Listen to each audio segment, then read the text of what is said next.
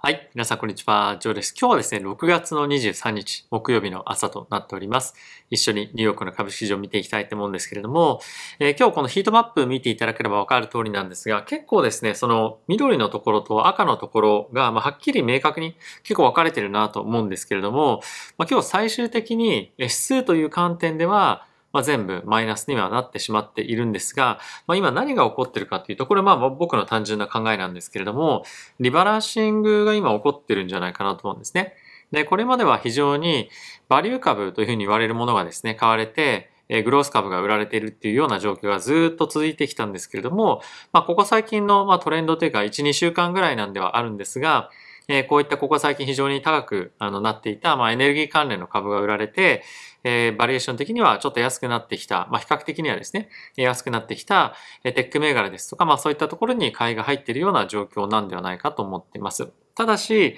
え今のこの状況が続いていくかどうかっていうのは別として、まあ、一応やっぱそういうボトムフィッシングみたいなところの動きが、まあ、一部出てきている。もしくは、え、ここまで非常に、ま、高パフォーマンスを出してきていた、まあ、エネルギー関係、特にまあ、原油とか、まあ、そういったところですね、に、え売りが入っているような、まあ、いわゆるその利食いみたいなものが入ってるんじゃないかなというには、えー、僕は思っております。で、えっ、ー、と、今後継続的に物価が上昇していって、で、かつ、えー、景気も後退してくるというふうになると、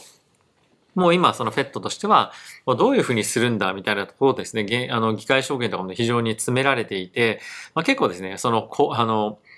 何ですか、回答に困っているわけなんですが、まあ、一応今日、議会証言があって、パウエルさんとしては、まあ、インフレを抑え込むことを、まあ、第一に優先しているということを、まあ、明確に明言していて、えプラスですね、まあ、結構その高い確率で、リセッション入りというか、まあ、ハードランディングする可能性結構高いっていうふうに実際に言ってるんですよね。なので、まあ、一応、まあ、そういったシナリオが、まあ、メインとしてある一方で、その景気減速というところと、まあ、あその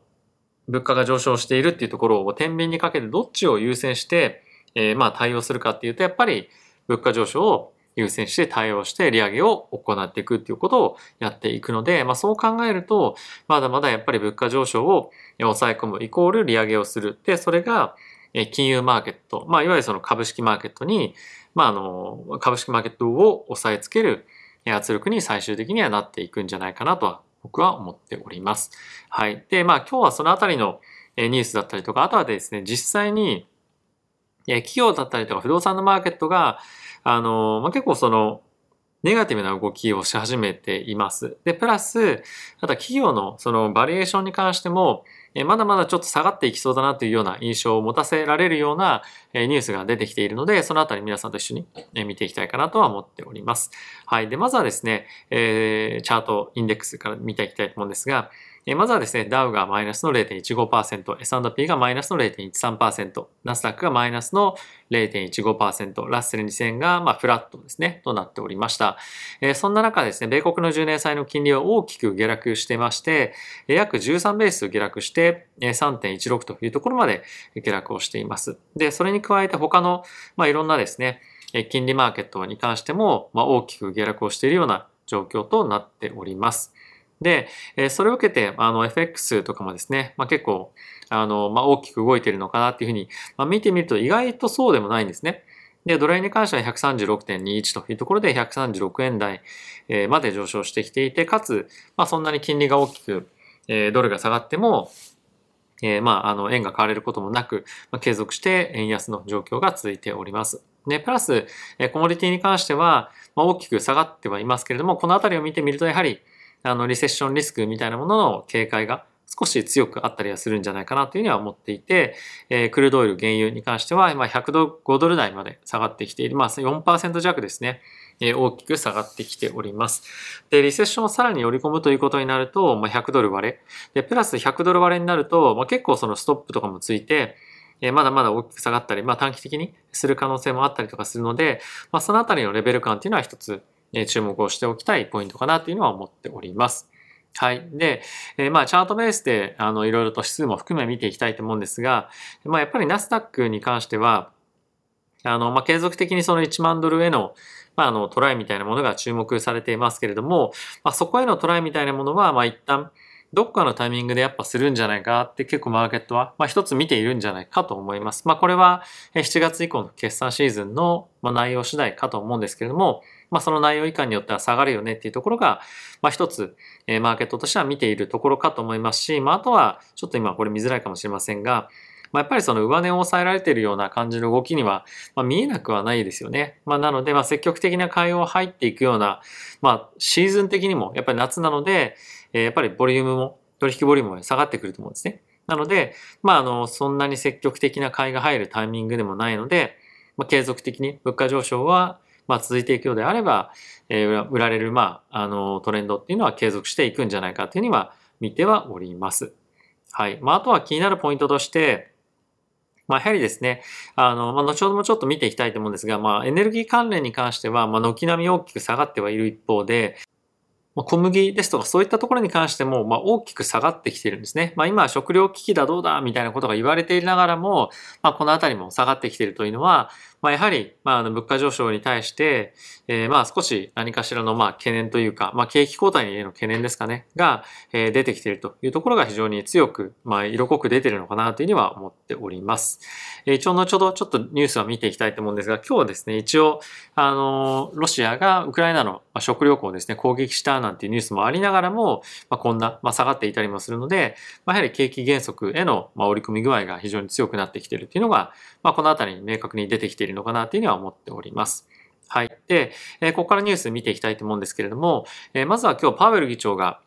え議会証言をしていた中で、え記事になっているポイントとして、今、今ですね、あの、先ほどもちょっと申し上げましたけれども、パウエル議長としては、え現在のこの利上げのペースを、えまずはあまり何も大きな変化がなければ続けていくということを明言をしていました。つまり何を言いたいかっていうと、7月のタイミングでは基本線として、75ベースポイントの利上げというところがまずはメインになるというところが言ってるんじゃないかなというふうに、まあ、僕は捉えました。で、これに加えて、8月も含めですね、まだ物価上昇が続いていくようであれば、9月に関しても75ベースポイントの利上げをすることを、まあ、当然のごとく検討していくということかと思いますし、まあ、あとはやっぱり何よりもやっぱり物価上昇を抑え込むというところが、まあ、他の何よりも、まあ、一番大きな優先課題に今なっているというところが、ポイントかなと思います。で今日僕も議会証言をですね、日中聞いていたんですけれども、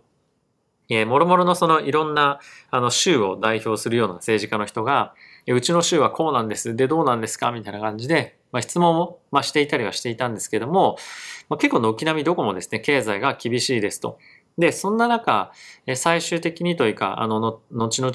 物価上昇が継続していって、えそのタイミングで経済が減速したら皆さん、あなたどうするんですか？あなたのせいですよみたいなことですね、すごい責められていたんですけれども、まあ、それでも、やっぱり物価上昇を抑え込まなければ、まあ、特に低所得者、まあ、一番そのサポートが必要な低所得者の人たちの生活は、まあ、さらに厳しくなるんですよっていうことを明確に言ってたんですね。なのでまあそれどういうことかっていうと、まあ、やっぱり景気が減速したとしても、え物価上昇はしっかりと対応しなければいけないと。で、それをしなければさらに厳しい環境に経済はなると。まあ、特に貧困層はなるということで、えー、やっぱりあの物価上昇は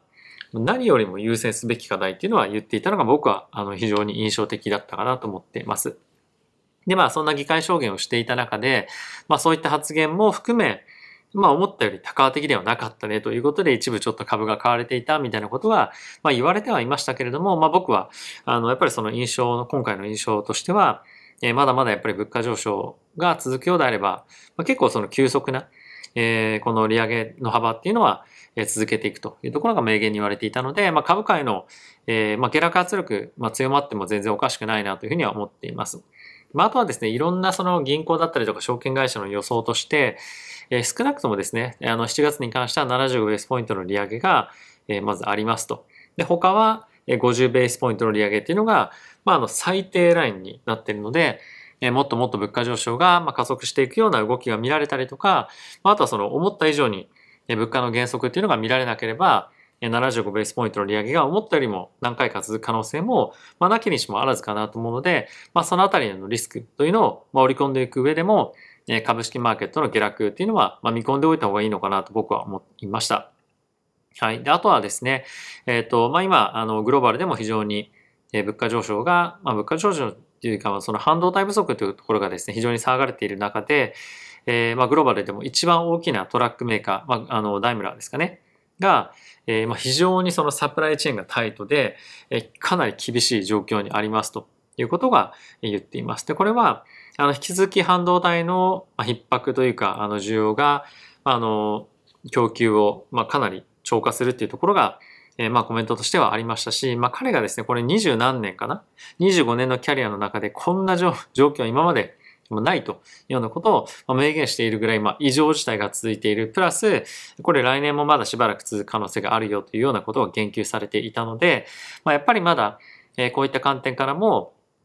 え物価の落ち着きっていうのは見られないでしょうし、えー、まあ供給の面が改善するというのは、まあそんな短期間には正直ありえないのかなと。で、プラスこのトラックが、あの、いろんなところに対して供給されない限り、まああの、その、いろんな輸送とかもなかなか難しい環境にもあるかと思いますので、えこのあたりは一つ見ていて面白いポイントになったのかなと思っております。はい。あとはですね、マーケットで今、いろんな企業買収が結構大型のものが出てきてはいる一方で、えそのバリエーションをですね、この大きくマーケットが下がっているタイミングで引き下げるっていうことは結構いろんなところで出てきています。で、まあ、これがですね、あの、大きな一つの例なんですけれども、あの、まあ、コールっていうところがですね、あの、買収を、まあ、仕掛けていて、これまで60ドルの、えー、価格、まあ、一株当たりの価格設定だったのが、50ドルに、まあ、下げられてしまいましたということが、まあ、発表は、えー、あったんですけれども、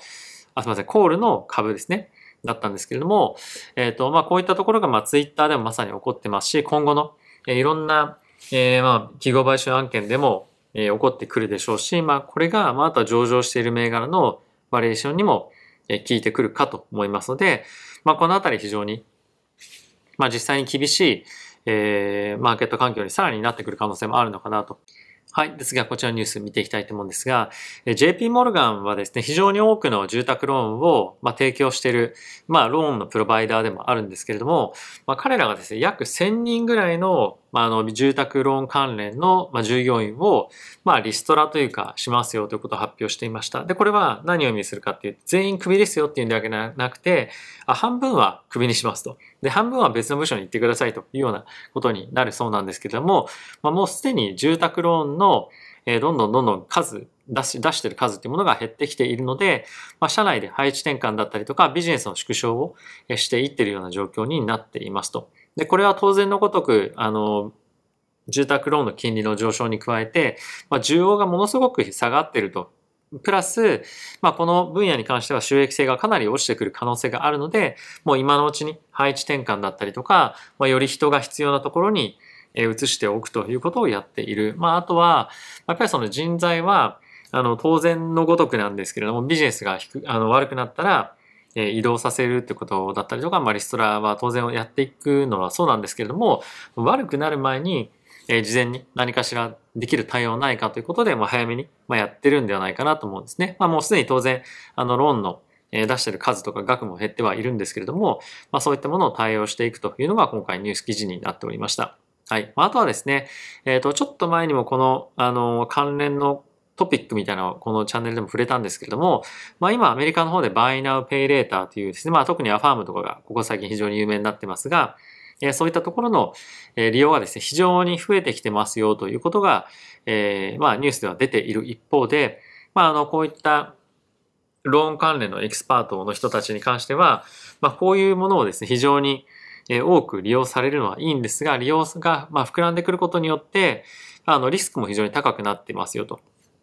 で、まあ当然ですね、まああの、物を買って、まあ後々払うみたいな、まあそういうような仕組みなので、あの、後々もし追加的にその人たちが仕事がなくなったりとか、あの、資金の源泉がなくなったりすると、まあ当然のことが払えなくなるわけですね。で、えこういったものに払えなくなったりとかするような状況にある人というのは、当然賃金が、あの、比較的低い層にあって、で、かつそういう人たちは、まあ、いろんなものの支払いが非常にタイトになったりとかするので、まあ、あの、ユーティリティっていう日本でなんていうの光熱費か、水道光熱費だったりとか、まあ、あとは家賃とか、まあ、そういったものが払えなくなったりとか、また車のローンが払えなくなったりとか、まあ、そういったようなことにもなりかねないので、えー、マーケット全体として、まあ、消費が冷え込む可能性が、まあ、あるし、まあ、あの、こういった、え、商品というかサービスに関しての利用は本当に、あの、後々になってマーケットが悪くさらになったりすると、まあ、大きく、例えば何かのデフォルトみたいなところにつながったりもするので、まあ、リスク今、あの、あるので気をつけてくださいよということを、まあ、今、言及されていますと。で、えー、本当にこれってまさにリーマンショックのタイミングでも起こったことで、えー、日本でもですね、消費者金融が2007年と8年のタイミングって、えー、非常に注目されてたんですね。で、かつグローバルでも日本の消費者金融の、えー、まあ株も含め、まあいろいろと取引多くされていて、で、かつそのタイミングで、まあ、大きくいろんな消費者金融のところが、まあ潰れたんですよね。あのタイミングっていうのは、えー、グレー金利というか、金利のその上限みたいなところが、え規制が入ったりとかして、まあ、結構いろいろとあの業界再編みたいなのが行われていたタイミングではあったんですけれども、まあそれとはまあ別に、単純に、あの、ローンの支払いができなくなったりとか、まあそういった人も、まあかなり実際には出たというところで、えー、マーケットが大きく冷え込んだんですが、まあ似たような、まあ似たようなっていうとちょっと語弊があるかもしれませんが、まあやはり、あの、GDP だったりとか、まあそういったものが下がってくる、もしくは消費が下がってくるとか、まあリセッションに向かっていくに従って、え支払い能力が低い人たちに、まあ、より厳しい環境になっていくことは間違いないと思うので、まあ、こういった関連株を持っている人だったりとか、関連ビジネスに投資をしている人には、気をつけていただきたいなと思いますし、まあ、こういった方々が、あの、まあ、当然、え消費を支えているわけなので、えー、まあ、支払いが、まできなくなったりすると、まあ、より、ま、加速度的に、えー、ま、消費が冷え込む可能性が出てくるということで、えー、はい。ちょっと何回も同じこと最後言っているような気が気がしましたが、え、この辺りで、え、ちょっとニュース、トピックを終えたいと思います。はい、マーケット反発はしてますが、え、力なき反発に終わるんじゃないかなと思いますし、まあ、あとはですね、一応アノマリー的にこれぐらいのタイミングで、えー、まあ、結構、なんて言うんですかね、あの、1年の中でも安値をつけるってこともまあ少なくはないんですけれども、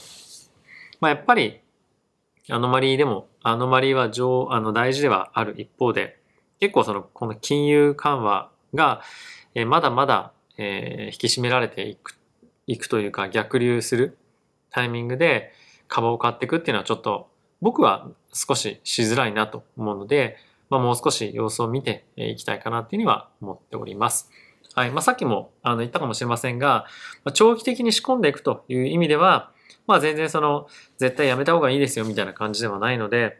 まあいろいろと人によっては戦略あると思いますし、まああとはですね、結構その天然ガスとか、えー、原油とか、まあ、あとはゴールドもそうなんですけれども、今ドル高がどんどん続いている中で、え、どっかのタイミングでトレンドが転換するときは来ると思うんですよね。で、そうなると大きくやっぱり動きそうなアセットクラスでもありますし、今やっぱりボラティリティが大きく出るタイミングでもあるので、まあ、短期売買してる人からすると、まあ、非常にいいチャンスではあるのかなと思うので、まあ、人によって、まあ、手法は違うと思いますが、えー、まあ、本当に動く方はどうかを気をつけてというような感じでやっていただけたらなと思っております。はい。ということで皆さん今日も動画ご視聴ありがとうございました。また次回の動画でお会いしましょう。さよなら。